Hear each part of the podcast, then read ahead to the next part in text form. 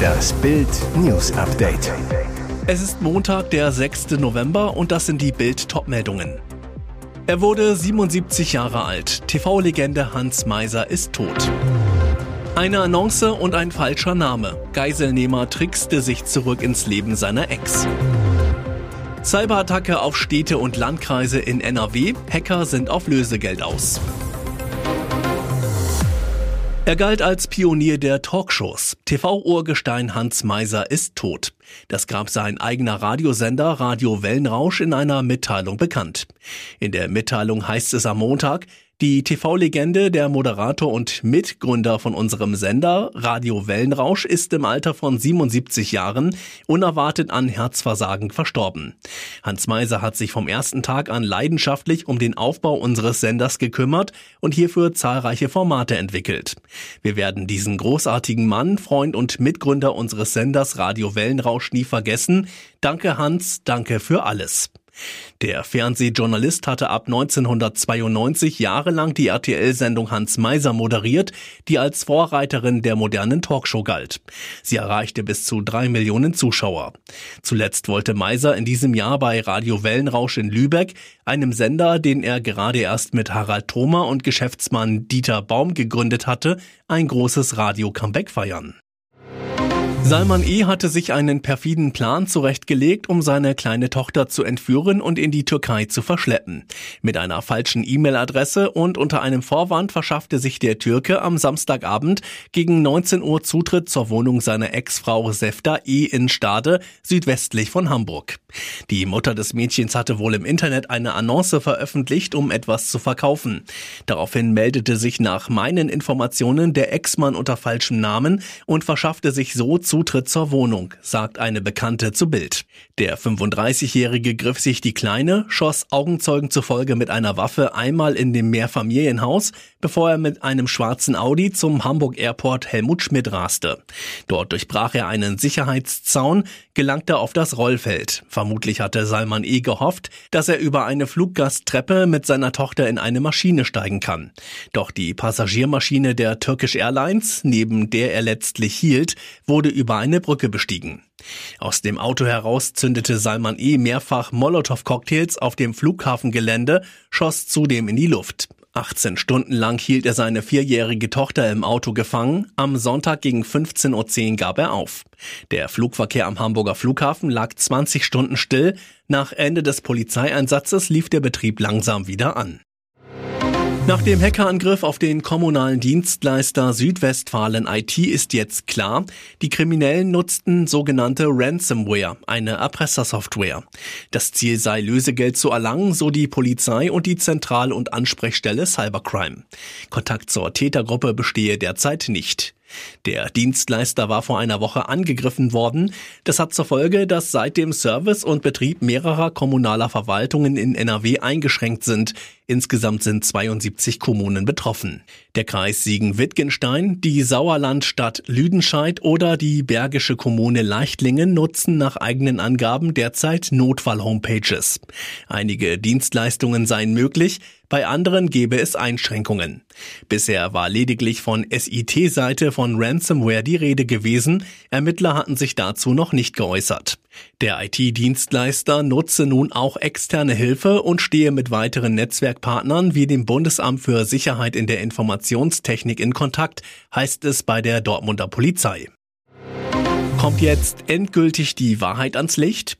Musiker Gil Ofari muss sich ab Dienstag vor dem Landgericht Leipzig unter anderem wegen falscher Verdächtigung und Verleumdung verantworten. Dabei will er bei seiner Version der Geschichte, er sei im The West Inn Hotel wegen seiner David-Sternkette antisemitisch beleidigt worden, bleiben.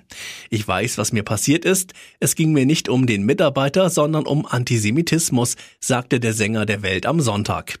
Obwohl die Anschuldigungen gegen ihn schwer könne er die Verhandlung kaum erwarten.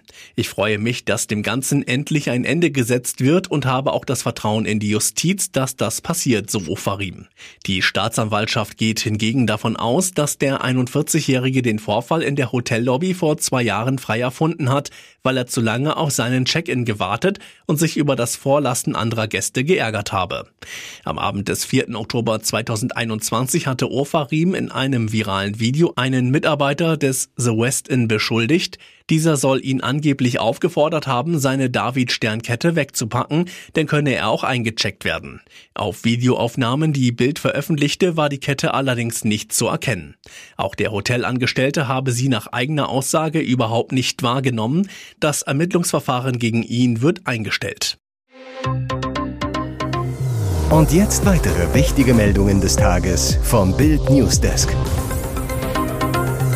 Jenny Elvers nach Alkoholrückfall. Ich leide seit über zehn Jahren an Depressionen.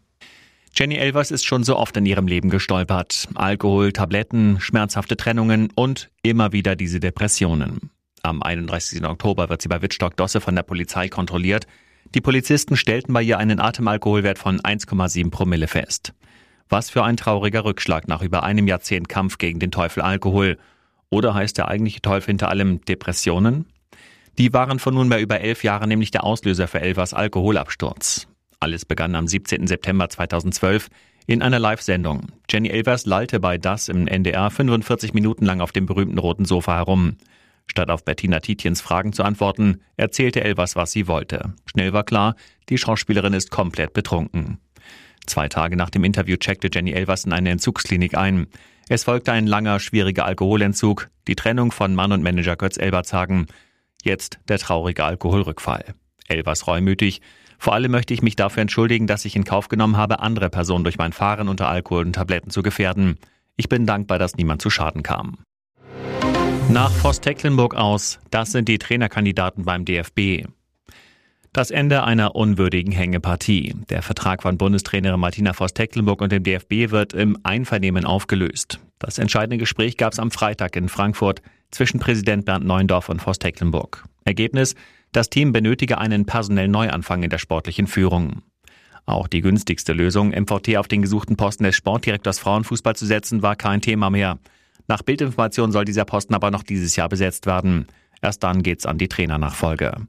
Interimscoach Horst Rubesch, der eigentlich Nachwuchschef beim HSV ist, will maximal noch die Olympischen Spiele im Sommer mitnehmen. Doch dafür muss sich die Frauennationalmannschaft erst einmal qualifizieren. Mögliche Trainerkandidaten sind Tommy Stroth von Wolfsburg, Stefan Lerch Hoffenheim, Stefan Kunz, zuletzt Türkei, Inka Grings Schweiz und Irene Fuhrmann Österreich. Hier ist das Bild News Update. Und das ist heute auch noch hörenswert.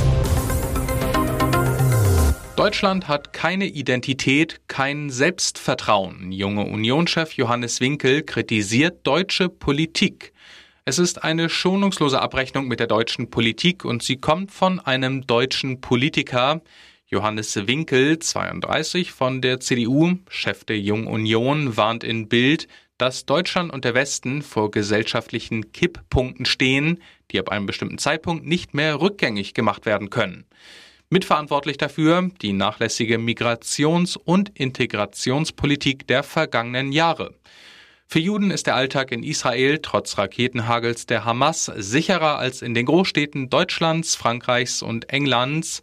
In Deutschland werden Häuser, in denen Juden leben, nach 80 Jahren wieder mit dem Davidstern markiert, sagt Winkel. Was für eine beispiellose Schande für unser Land. Die Reaktion der Politik bezeichnet Winkel als hilflose, teilweise naive Appelle, die dem ungebremsten Judenhass auf unseren Straßen fast nichts entgegensetzen können. Winkel fordert von den Verantwortlichen, den Islamisten den Kampf anzusagen.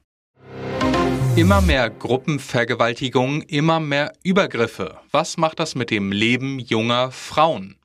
Jeden Tag wird in Deutschland mindestens ein Opfer von mehreren Männern vergewaltigt und diese Verbrechen an Frauen und Mädchen nehmen zu. Gruppenvergewaltigungen haben 2022 mit 789 Fällen einen Rekordhoch erreicht. Im Jahr zuvor waren es noch 677 Anzeigen. Das entspricht einem Zuwachs von 16,55 Prozent. Insgesamt wurden fast 11.900 schwere Sexualdelikte registriert. Erschreckend, in Bremen haben sich Gruppenvergewaltigungen mit 19 Fällen mehr als verdoppelt. In NRW stiegen sie um 40 Prozent auf 246 an. Auch in Baden-Württemberg, Niedersachsen, Rheinland-Pfalz, Sachsen, Schleswig-Holstein und Thüringen gab es Zuwachs. In den anderen Ländern ist die Zahl gesunken. Dessert-Massaker bei Grill den Hensler. Die Jubiläumstaffel von Grill den Hensler sorgte auch am Sonntagabend wieder für spektakuläre Momente und emotionale Geschichten. Die Promi-Gästeliste konnte sich sehen lassen. Bahnradsportlerin und Inklusionsikone Christina Vogel sorgte für eine fulminante Vorspeise. Das Volksmusikpaar Marianne und Michael Hartl sprach bei der Zubereitung des Hauptgangs über einige der schwersten Stunden ihres Lebens. Nicht viel Zeit zum Plaudern hatte unterdessen Comedian Ilka Bessin alias Cindy aus Marzahn. Ihre Dessertzubereitung wurde zu einer solchen Katastrophe, dass ihr ausgerechnet TV-Koch und Kontrahent Steffen Hensler helfend zur Seite sprang.